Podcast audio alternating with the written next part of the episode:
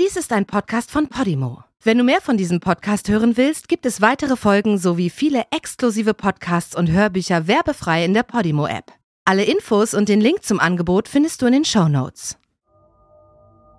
Das Geheimnis vom Bodomsee.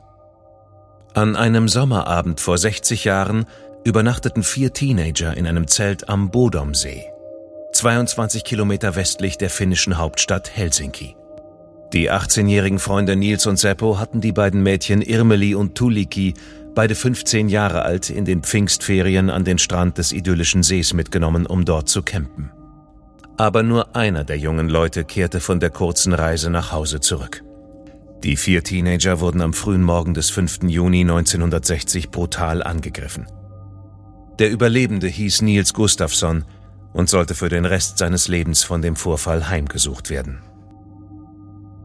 Nur wenige Fälle haben derartige Spuren im öffentlichen Bewusstsein Finnlands hinterlassen wie die rätselhaften Geschehnisse am Bodomsee.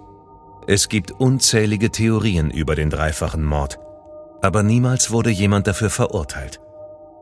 Und da Tötungsdelikte in Finnland nicht verjähren, ist die Akte zu den Mordfällen am Bodomsee niemals geschlossen worden.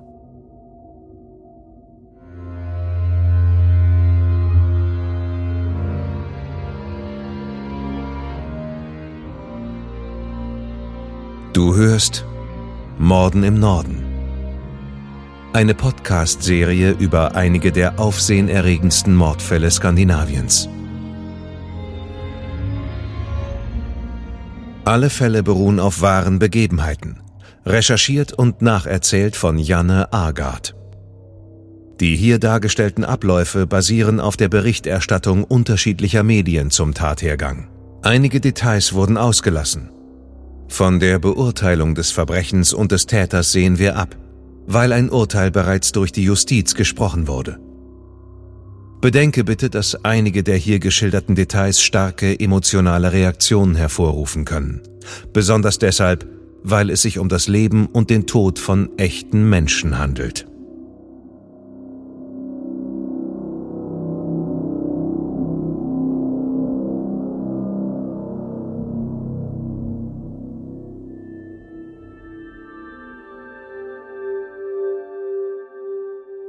Der landschaftlich schön gelegene Bodomsee ist von großen Wäldern umgeben und wird von den Bewohnern der Region oft zum Angeln genutzt.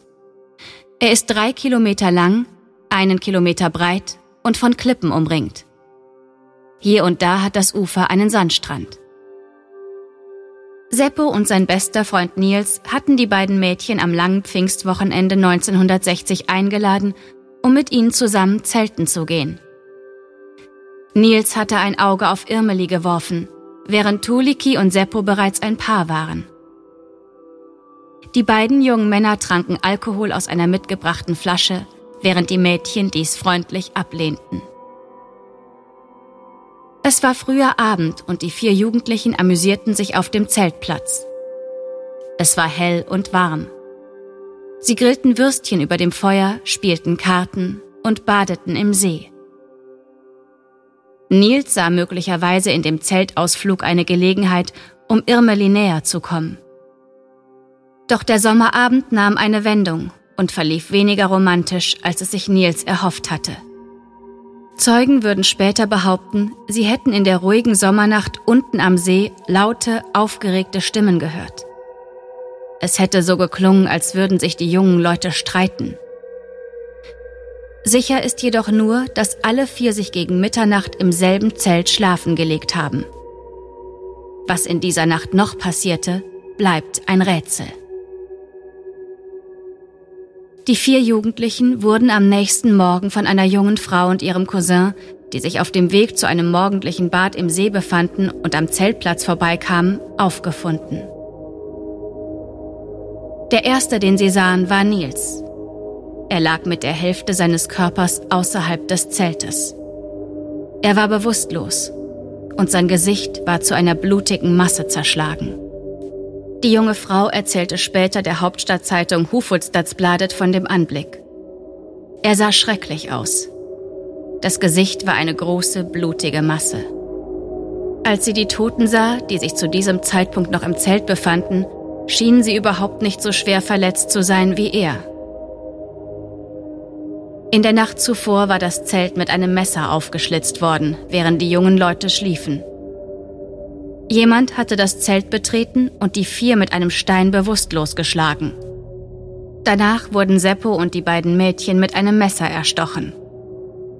Irmeli wurde mit 15 tiefen Stichen in den Rücken getötet.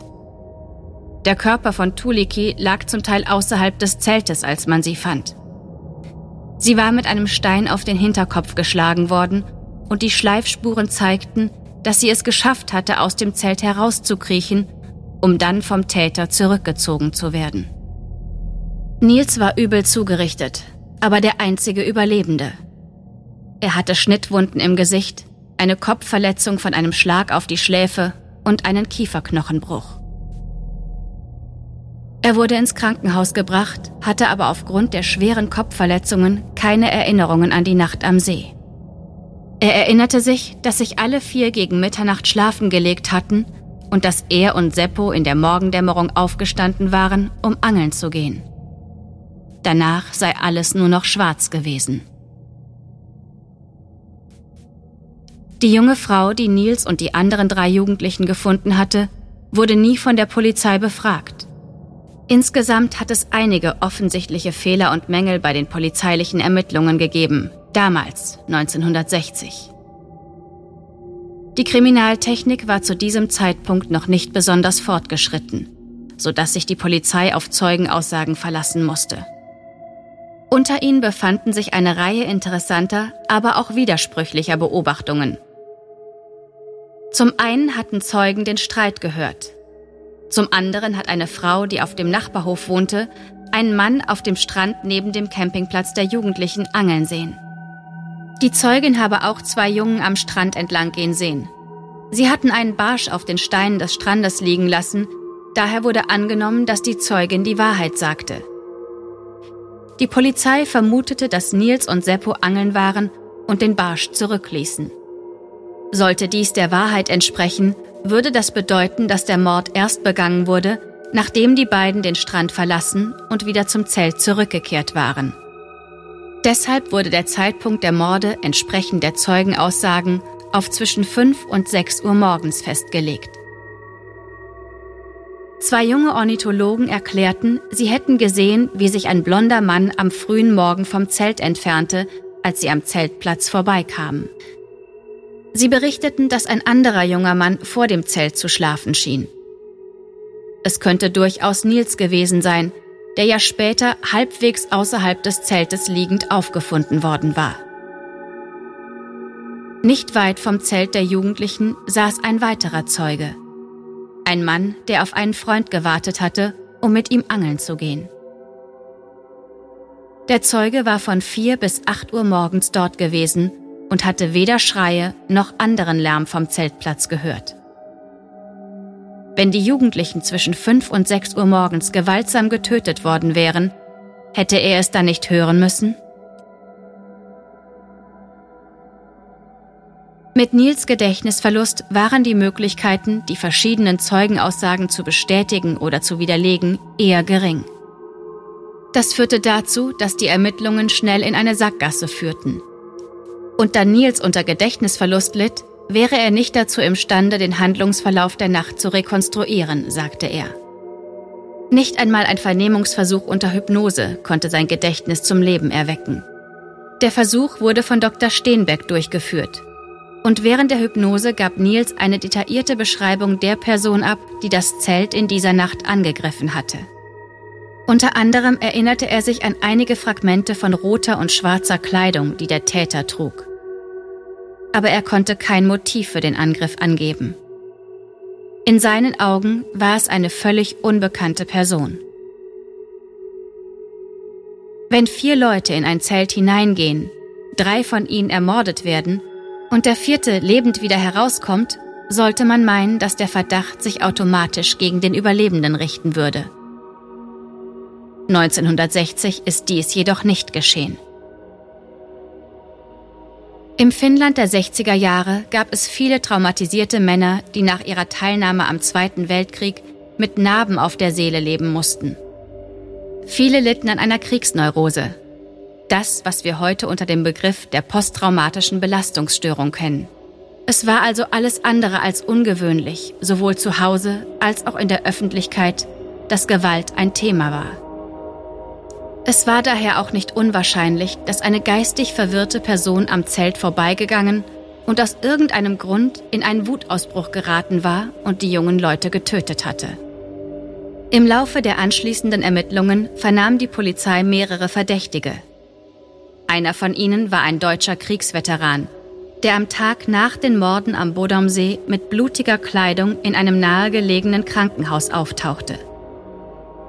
Der junge Arzt, der ihn behandelte, schrieb später ein Buch. Darin berichtete der Arzt, dass er zusammen mit zwei Kollegen im Krankenhaus etwa einen Tag nach dem Mord einen verwirrten und verwundeten Mann aufnahm. Der Mann war Deutscher.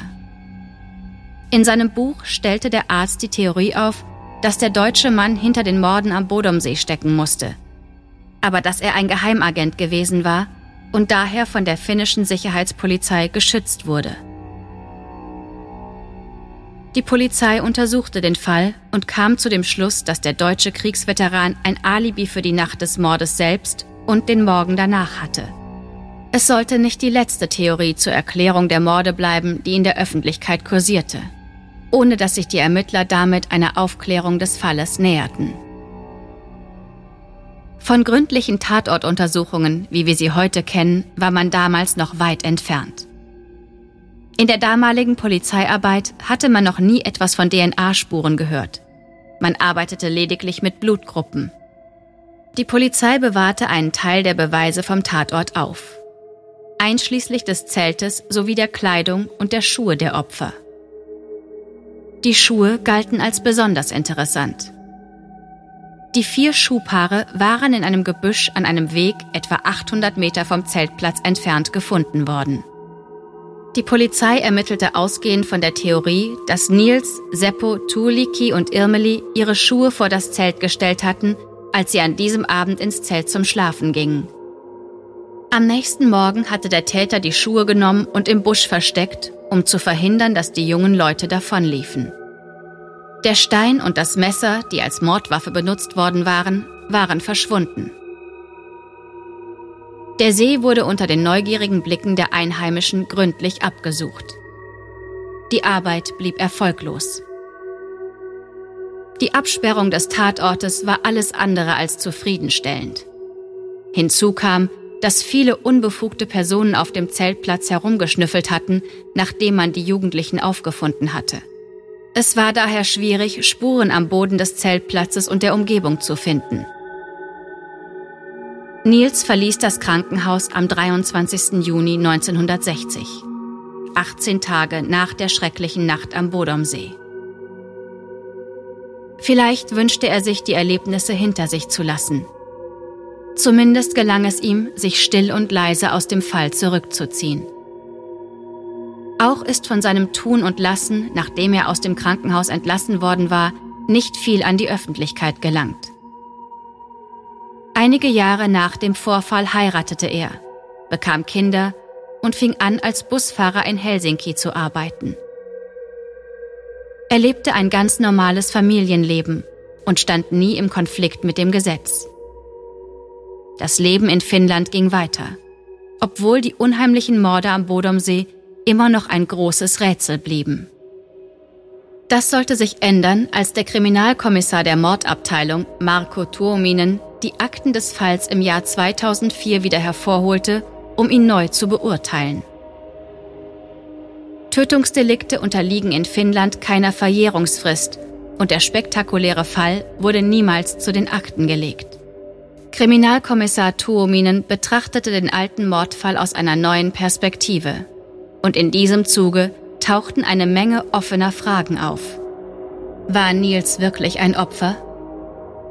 Er überlebte ohne lebensgefährliche Verletzungen davonzutragen, während den anderen Jugendlichen der Kopf mit einem Stein zerschlagen und sie danach mit vielen Messerstichen getötet wurden. Ergab es einen Sinn, dass ein Täter bei der Ermordung der drei so gründlich und unerbittlich vorging, Nils aber am Leben ließ? Bei Nils waren Verletzungen des Kopfes, des Gesichts und ein Kieferbruch diagnostiziert worden. Das von Nils auserwählte Mädchen Irmeli war die Person, die es am schlimmsten getroffen hatte. Sie war mit 15 Messerstichen getötet worden und wurde völlig entblößt aufgefunden. Natürlich kann man nicht mehr feststellen, ob sie ohne Kleidung schlafen gegangen war oder ob der Täter sie ausgezogen hatte. Und dann gab es noch die Tatsache, dass die Schuhe der jungen Leute vor dem Zelt entfernt und in einiger Entfernung vom Zeltplatz in ein Gebüsch geworfen worden waren. Als die Ermittler Nils Schuhe fanden, konnten sie sehen, dass sich außen an den Schuhen Blut befand, nicht im Schuh. Der Täter trug also wahrscheinlich diese Schuhe. Andernfalls wäre das Blut in die Schuhe hineingelangt. Eine umfassende kriminaltechnische Analyse der Gegenstände vom Tatort und von den Zeugenaussagen wurde eingeleitet. Der zu diesem Zeitpunkt 63-jährige Nils wurde im August 2004 in Untersuchungshaft genommen. Zwei Monate später wurde er jedoch wieder freigelassen und wartete auf seinen Prozess. Ein Jahr später, im Jahr 2005, erhob die Staatsanwaltschaft Klage gegen Nils, der nun wegen der drei Morde an Seppo, Irmeli und Tuuliki angeklagt wurde. Man vermutete, dass der Streit im Zelt so schwerwiegend gewesen sein musste, dass der Täter im Kampf gegen die vier Jugendlichen leichtere Verletzungen hatte erleiden müssen. Die moderne DNA-Analyse des Zeltes zeigte jedoch, dass nur das Blut von Nils, Seppo, Tuuliki und Irmeli auf dem Zelttuch zu finden waren. Nach Angaben von Polizei und Staatsanwaltschaft gab es keinen unbekannten Täter. Und Nils wurde festgenommen. Die finnische Bevölkerung teilte sich sofort in zwei Lager. Diejenigen, die an Nils Unschuld glaubten, und diejenigen, die glaubten, dass er die Morde begangen hat. Bei der Gerichtsverhandlung in Espoo präsentierte der Staatsanwalt eine neue Version der Ereignisse dieses Abends. Die Theorie der Staatsanwaltschaft stützte sich auf die Annahme, dass Irmeli Nils Annäherungsversuche abgelehnt und Nils damit wütend gemacht hatte. Die vier Jugendlichen hatten sich laut gestritten und Seppo hatte eingegriffen. Er hatte Nils aus dem Zelt geworfen und die Bänder am Eingang von innen zusammengeschnürt, damit er nicht eintreten konnte. Nils musste so voller Eifersucht und Wut gewesen sein, dass er mehrere große Steine vom Strand geholt, das Zelttuch mit seinem Messer durchtrennt und seine drei Freunde getötet hatte. Die Gesichter der drei Opfer waren mit einem Stein zerschlagen worden, und als Irmeli versuchte zu fliehen, soll Nils sie 15 Mal in den Rücken gestochen haben. Einer der Beweise für die Theorie der Staatsanwaltschaft waren Nils Schuhe, die von außen mit Blut bespritzt waren. Und dass das Blut aller auf den Schuhen nachgewiesen worden war. Es könnte entweder bedeuten, dass Nils in dieser Nacht in seinen Schuhen geschlafen hatte und dass der Täter sie ihm zuerst ausgezogen und nach dem Angriff versteckt hatte. Oder dass Nils seine Schuhe getragen hatte, als er seine drei Freunde angriff. Wenn Nils zum Zeitpunkt des Angriffs keine Schuhe getragen hätte, hätte es auf der Innenseite der Schuhe Blutspuren gegeben, genau wie es bei seinen Freunden der Fall war. Laut Staatsanwaltschaft war dies ein klarer Hinweis darauf, dass Nils der Mörder war. Aber in welcher Beziehung standen die neuen Anklagepunkte gegen Nils zu den Ergebnissen der Ermittlungen von 1960? Nils hatte stets behauptet, er könne sich an nichts aus der Nacht erinnern. Für den Hypnosespezialisten Dr. Steenbeck, der Nils 1960 hypnotisiert hatte, war es durchaus plausibel, dass dieser unter Gedächtnisverlust gelitten hatte.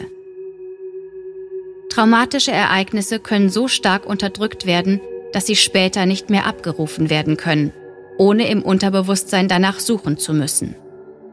Dr. Steenbeck hatte keinen Zweifel an Nils Unschuld und konfrontierte die Staatsanwaltschaft mit der Frage, wie sollte er die Kopfverletzungen bekommen haben, wenn er selbst die Morde begangen hätte?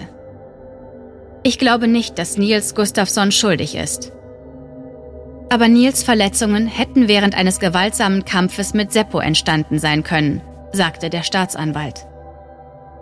Und gemäß den polizeilichen Ermittlungen gab es keine Blutspuren, die auf die Anwesenheit einer fünften Person im Zelt schließen ließen.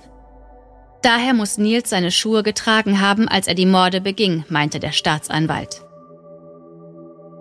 Im darauffolgenden Teil der Verhandlung setzten die Anwälte des Angeklagten an und nahmen die erhobenen Anklagepunkte akribisch unter die Lupe. Die polizeilichen Ermittlungen waren in mehreren Punkten fehlerhaft, insbesondere weil die Beweise nicht ordnungsgemäß gelagert worden waren und man sie Medienvertretern vorgelegt hatte, die sie schließlich berührt hatten. Anfangs hatte man fünf Messer aus dem Zelt beschlagnahmt und untersucht. Diese gingen jedoch in den Archiven der Polizei verloren. Die Kleidung der Mordopfer wurde den Angehörigen übergeben. Brieftaschen, Uhren und andere Wertsachen waren verschwunden. Die Ermittler und die Staatsanwaltschaft erhoben den Vorwurf, Nils habe diese Dinge versteckt, um den Eindruck zu erwecken, es handle sich um einen Raubmord.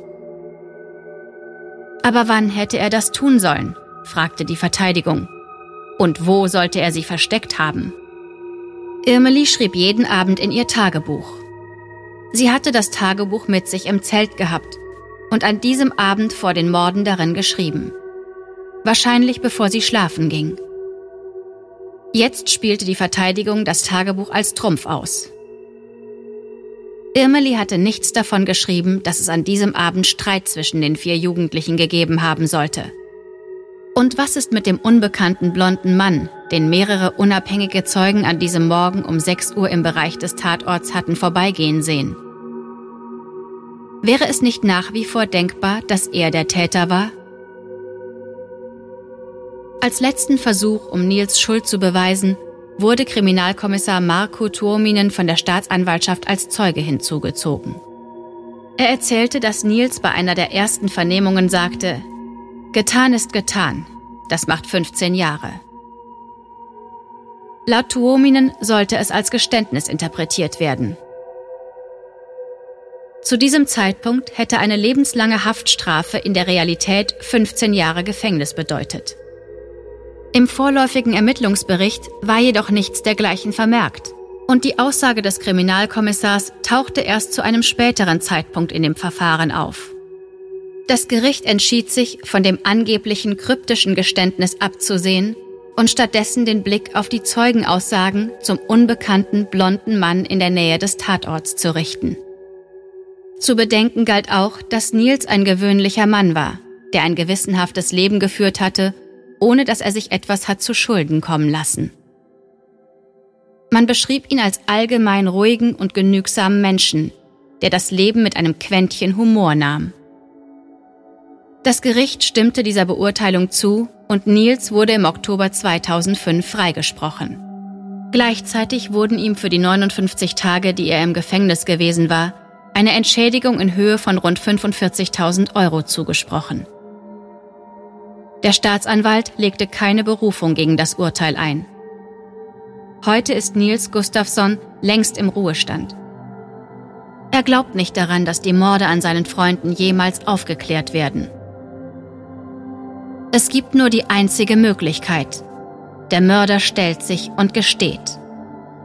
Dass dies nach so langer Zeit geschehen wird, ist jedoch eher unwahrscheinlich, erklärte er den Medien nach seinem Freispruch.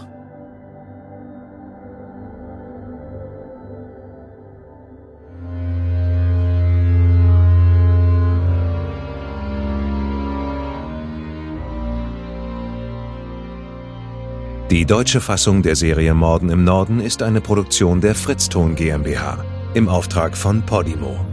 Übersetzung Nadine Bär. Überarbeitung und Regie Peter Minges. Gesprochen haben Marike Oeffinger und ich, Sascha Rotermund.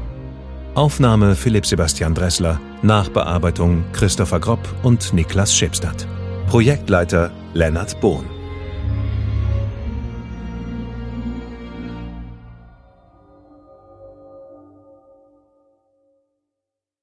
In der Podimo-App hörst du tausende Podcasts und internationale Hörbücher aller Genres. Dabei erhältst du personalisierte Empfehlungen und kannst deine Lieblingsinhalte auch offline hören. Ganz egal, ob zu Hause, in der Bahn oder beim Spazierengehen. Lass dich mit Podimo von spannenden Geschichten in den Bann ziehen, lerne etwas Neues oder hol dir Tipps für dein Familienleben.